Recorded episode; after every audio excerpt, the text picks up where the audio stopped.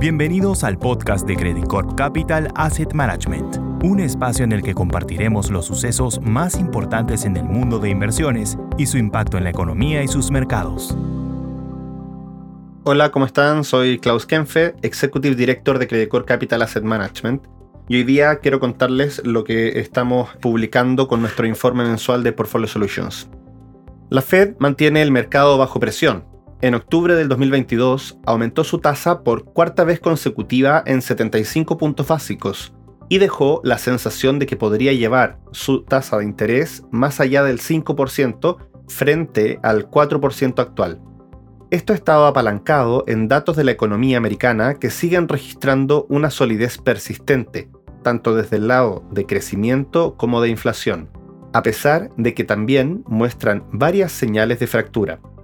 Para destacar el sólido dato de generación de empleo del décimo mes del año, que se acompañó por una tasa de desempleo paradójicamente alta, esto estaría señalando que parte de estas inconsistencias o fracturas que sugieren que la desaceleración en efecto está en marcha.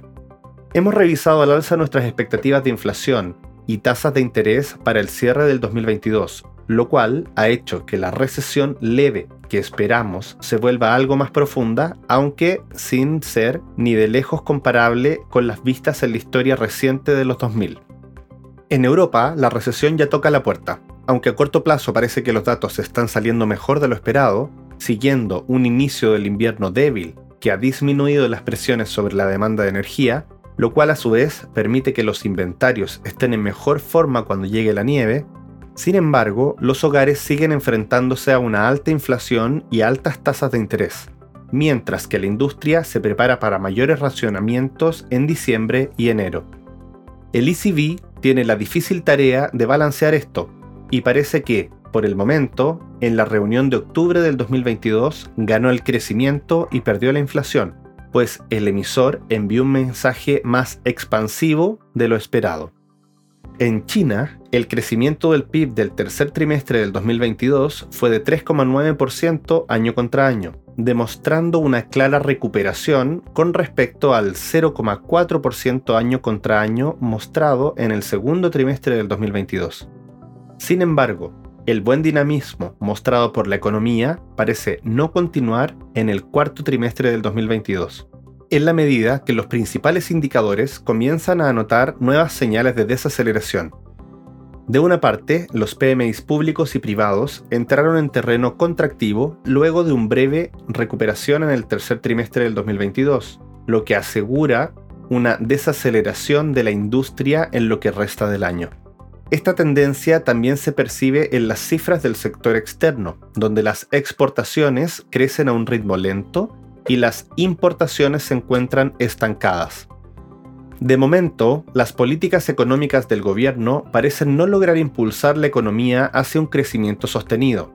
Sin embargo, el Banco Central chino podría tomar medidas más agresivas en los próximos meses en medio de una desaceleración de la inflación, pues los precios al productor estarían a punto de entrar en terreno negativo, al tiempo que se espera que los precios al consumidor continúen desacelerándose en su medición anual.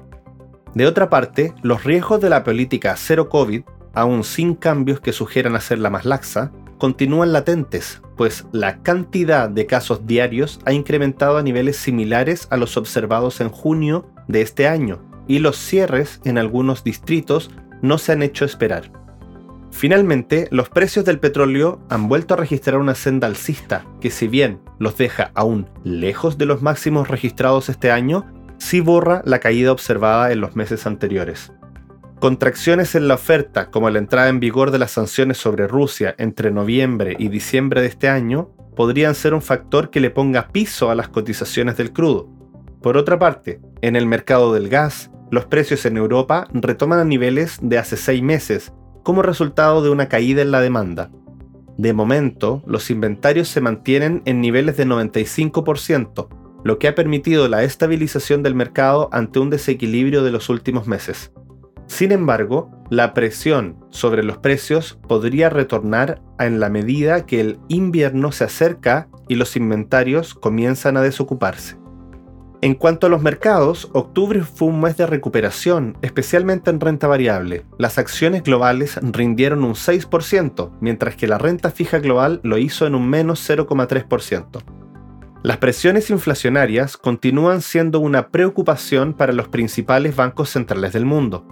En Estados Unidos, la fortaleza del mercado laboral y la persistencia al alza en los salarios mantuvieron el sesgo al alza de las tasas bases, lo que explica los magros retornos de los bonos o de la renta fija.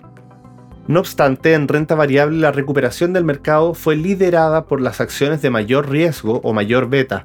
Así, por ejemplo, las acciones latinoamericanas rendieron un 9,7% y dentro de Estados Unidos los sectores cíclicos como energía, industria y financieras tuvieron retornos por encima del 12%.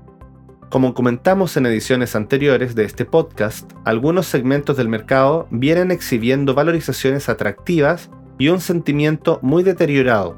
Sin embargo, el detonante suele estar relacionado a algún cambio en los fundamentos, o con mayor precisión, la percepción del mercado de que un cambio en fundamentos está en marcha. En octubre ocurrieron dos cosas. Primero, los resultados de las utilidades del tercer trimestre de las empresas confirmaron que los consumidores se mantienen en una posición sólida. Esto especialmente por lo reportado por los bancos. No obstante, el resultado agregado fue mixto, con el número de empresas que sorprendieron al alza en utilidades alrededor del 70%, en línea con el promedio histórico. Y segundo, se renovó la esperanza de que la Fed esté próxima a finalizar su ciclo de política monetaria contractiva, o por lo menos que empiece a moderarse en sus próximas reuniones.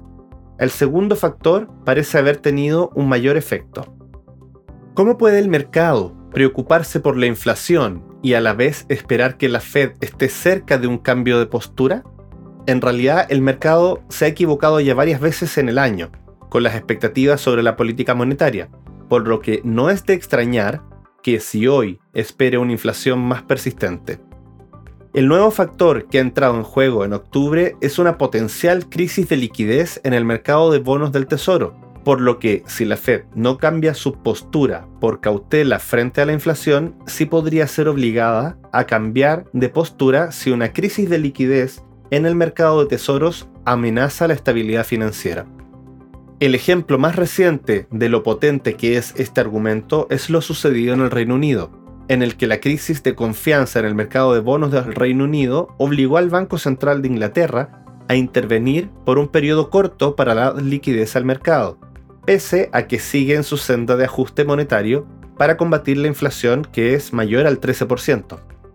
En conclusión, un nuevo factor se ha configurado y que junto a las probabilidades de recesión agregan un techo adicional a las tasas del tesoro.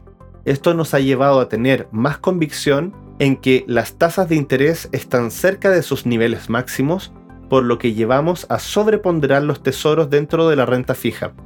Mientras tanto, la persistencia de la inflación y el aumento de las probabilidades de recesión en 2023 nos hacen mantener la cautela en los portafolios, mediante la sobreponderación de caja versus renta variable Finalmente, dentro de la renta variable retomamos la sobreponderación de Latinoamérica como cobertura frente a potenciales sorpresas en la inflación global y mantenemos la subponderación en Europa, mientras que en renta fija continuamos reduciendo exposición a riesgo crediticio, particularmente en el grado especulativo o high yield en Estados Unidos. Eso sería todo por este mes, que estén muy bien. Cuídense, adiós. Credit Capital Asset Management